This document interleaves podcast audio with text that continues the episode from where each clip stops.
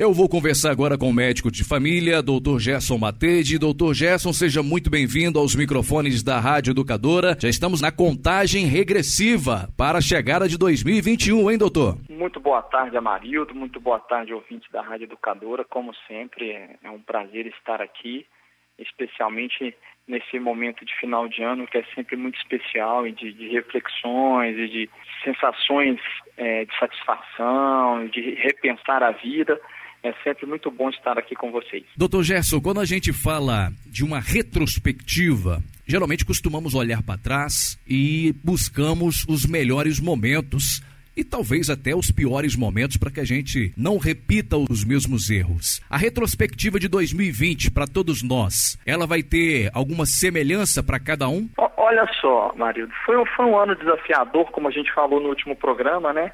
Nos foi apresentado uma série de situações novas, né, é, diante da pandemia do coronavírus, e aí nós repensamos formas de encontro, formas de reuniões, né? Quantas reuniões presenciais se tornaram e-mails, se tornaram reuniões virtuais? A gente tentou ser mais produtivo e eficaz na resolutibilidade de situações e de problemas para evitar os encontros desnecessários, né? E ao mesmo tempo, como seres humanos, a gente precisa de encontro, a gente precisa de contato, nós somos sociáveis, né? A gente gosta de ter momentos individuais, momentos isolados, mas a maior parte do tempo a gente quer estar junto, a gente quer compartilhar momentos, felicidades, sentimentos. E esse ano, acredito que para muitos de nós, né, tenha sido. Cada um teve a sua forma de interpretar o ano, de interpretar as dificuldades, as limitações, mas houve um grande ensinamento coletivo para todos nós da importância de uns para os outros. O quanto faz falta o encontro, o quanto profissões são importantes para o funcionamento da sociedade, né? É, seja os profissionais de saúde no tratamento, seja os profissionais do supermercado no fornecimento, os profissionais do transporte para manutenção da continuidade da vida em sociedade com conforto, com lazer. Então, coisas simples do cotidiano que às vezes passavam desapercebidas, hoje nos saltam aos olhos a sua importância, a necessidade que a gente tem dos encontros no clube, do final de semana em família.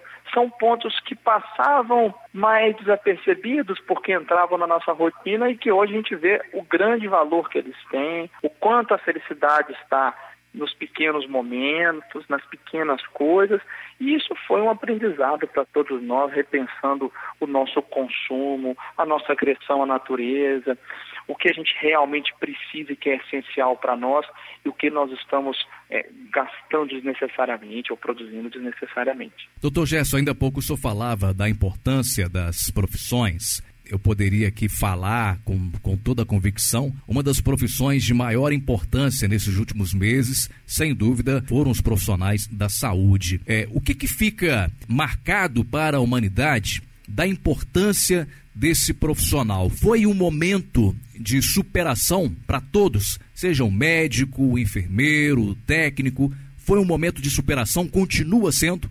Foi um momento de superação, continua sendo sim todos nós profissionais, lá em fevereiro, março, na expectativa da chegada da pandemia, uma enorme dificuldade de comprar máscaras, luvas, luvas, né, os EPIs, né, é, com, com preços elevados no mercado pela alta procura.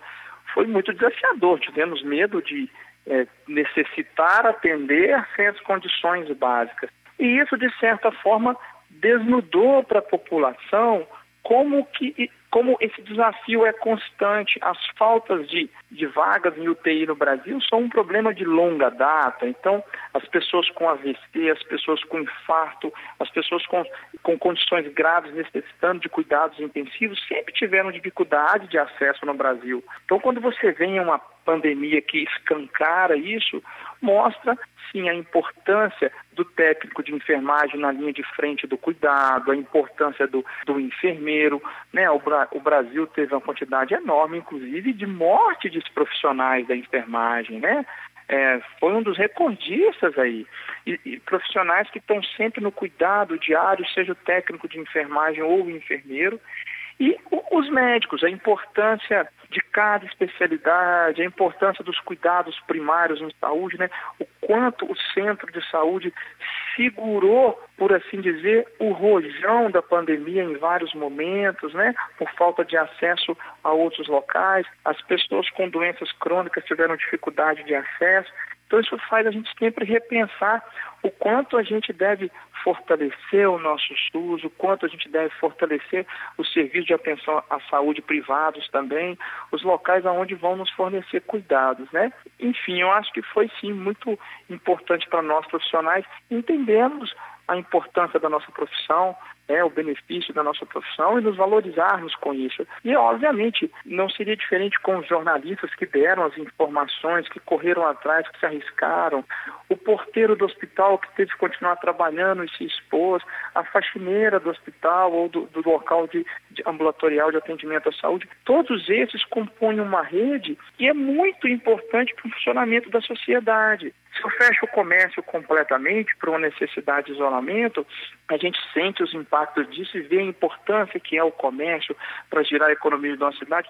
Tudo tem importância, tudo tem o seu valor, né? Estamos aí praticamente depois do Natal, pós-Natal, né? Mas ainda no clima de Natal, fim de semana chegando e evidentemente que ah, mesmo diante da pandemia, as famílias acabaram se encontrando. Mas semana que vem teremos aí a virada de ano novo. Seria muita prudência orientar que aquelas pessoas, aqueles familiares que se encontraram no Natal, não se reencontrarem agora na virada de ano novo? Como a gente falou no último programa, Amarildo, eu até cometi um erro de datas que só depois eu caiu a minha ficha para o meu erro, né? Eu falei que a distância entre o 7 de setembro e o, o, feriado de Tiradentes foi grande. Na verdade não era Tiradentes, né? Era Finados. Eu errei aí no, no feriado. Mas a distância, dei como exemplo, essa distância foi mais prolongada. Então as pessoas saíram, começaram a diminuir a quarentena ali, a gente se encontrou, é óbvio que os casos aumentaram por isso, né? Quando eu reduzo a quarentena, aumentam os, os casos, né? O grande importância é não aumentar os casos graves, a gente continuar conseguindo absorver os casos graves com atendimento hospitalar e à medida que vai aumentando, a gente não está conseguindo, está começando a, a superlotação de hospitais gerais, né? Na nossa região não está sendo diferente. Como esse intervalo é muito curto entre o Natal e o Ano Novo, o risco de cinco casos de coronavírus virarem 20 e 20 virarem 60, 80 é grande, porque não deu prazo para aquelas pessoas se curassem, fizessem uma quarentena para voltar a conviver é, de forma mais íntima, mais próxima com outros. Não é uma recomendação absurda, não. Pensar em caso eu me encontre me encontrei no Natal, evitar o encontro no Ano Novo. Não é uma recomendação absurda, não, ela faz sentido, né? Principalmente eu reforço se tiver sintomas de via aérea ou se teve, obviamente, um teste positivo é, a menos de 14 dias. Então, essas pessoas evitarem sim o contato seria prudente. A gente sabe o quão difícil é isso, o quanto algumas famílias emendam um feriado no outro e estão reunidas direto. Né? Então, aqueles que desenvolverem qualquer tipo de sintoma é, gripal, de sintoma de via aérea, se isolar, porque a gente não vai conseguir saber se é coronavírus ou não. E dependendo do teste que foi feito, ele pode dar sim um falso negativo, e às vezes eu fico confiante de que eu não estou com coronavírus e às vezes era de fato adoecimento por coronavírus e eu vou transmitir adiante no, no feriado do ano novo. Doutor Gerson, no início da pandemia, muito se falou, e até mesmo os trabalhos da própria ciência, dos profissionais da saúde, ficaram focados para aquelas pessoas com mais de 60 anos, as pessoas do grupo de risco. E no decorrer dos meses, a evolução do vírus por todo o planeta mostrou também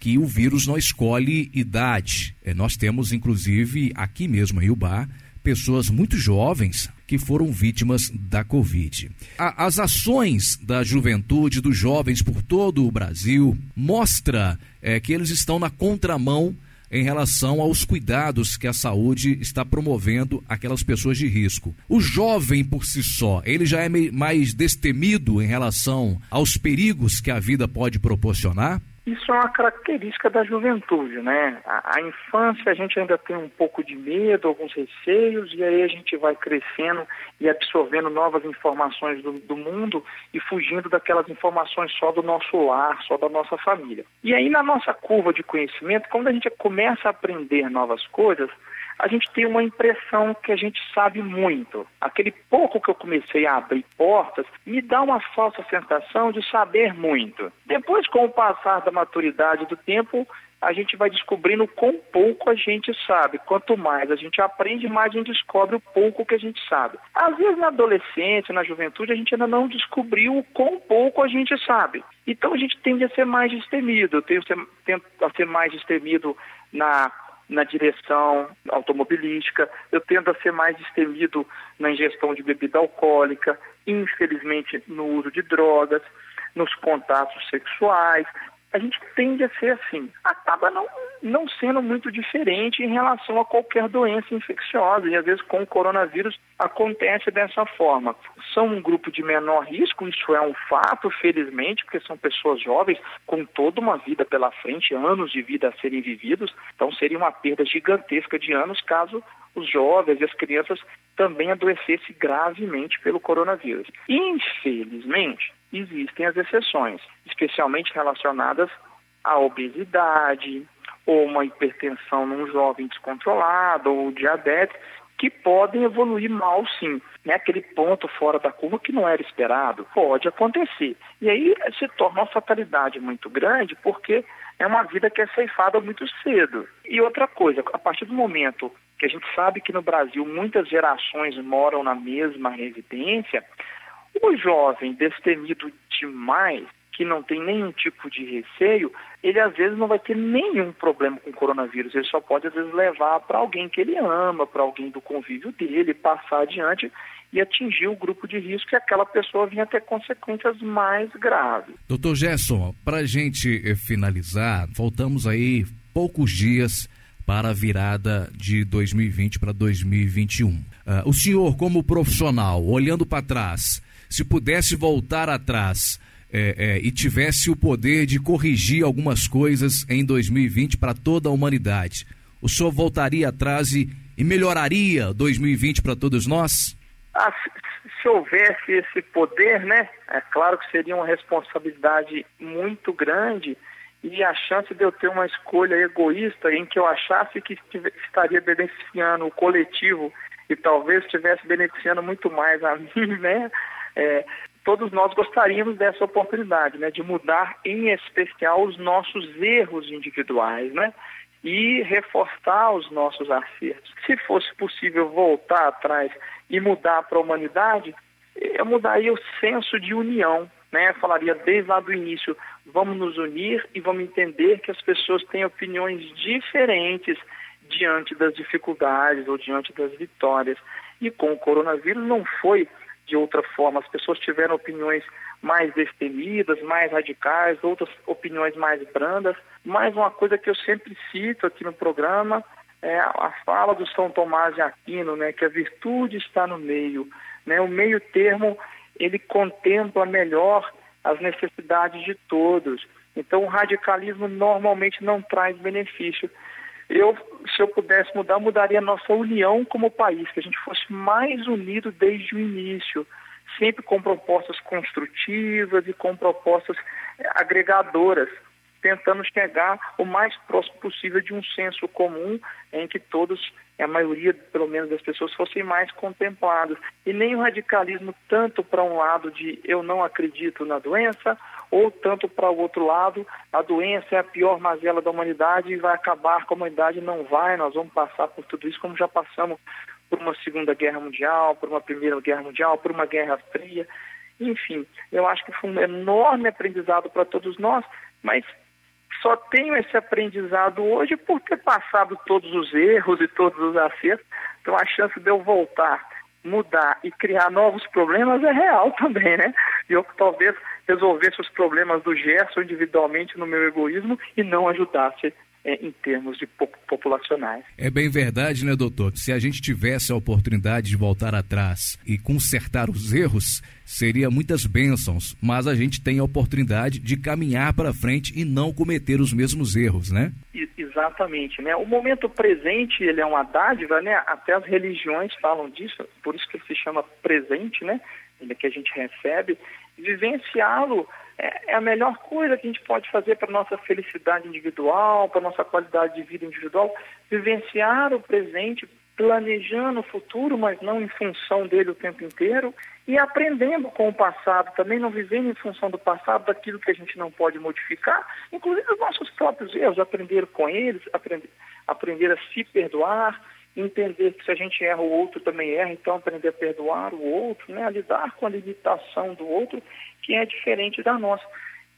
Sempre vivenciando o momento do qual você está, né, usufruir da companhia de quem você está, do sabor do alimento, usufruir da sua saúde, todo o aprendizado que você tem com qualquer situação do dia a dia, quando a gente consegue atingir esse patamar, por mais filosófico que ele seja, realmente melhora a nossa qualidade de vida e de saúde. Doutor Gerson, agora o senhor retorna apenas no dia 2 de janeiro, já em 2021. É, eu gostaria aqui de agradecer, em nome de todos da direção da Rádio Educadora, dos colegas aqui.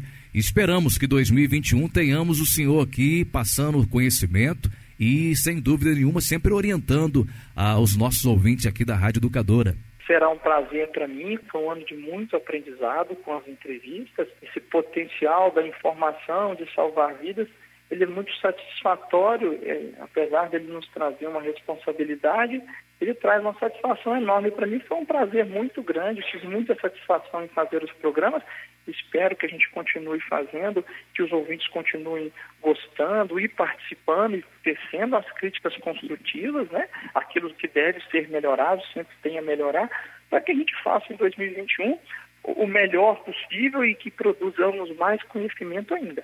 Doutor Gerson Matede, médico de família, participando conosco aqui no Jornal Em Dia com Notícia. Doutor, mais uma vez, nosso muito obrigado, um grande abraço para o senhor. Grande abraço a todos, o meu muito obrigado, dessa vez especial pelo último programa do ano, em especial a direção da rádio que tem dado essa oportunidade maravilhosa. Muito obrigado e um grande abraço a todos, Amarildo.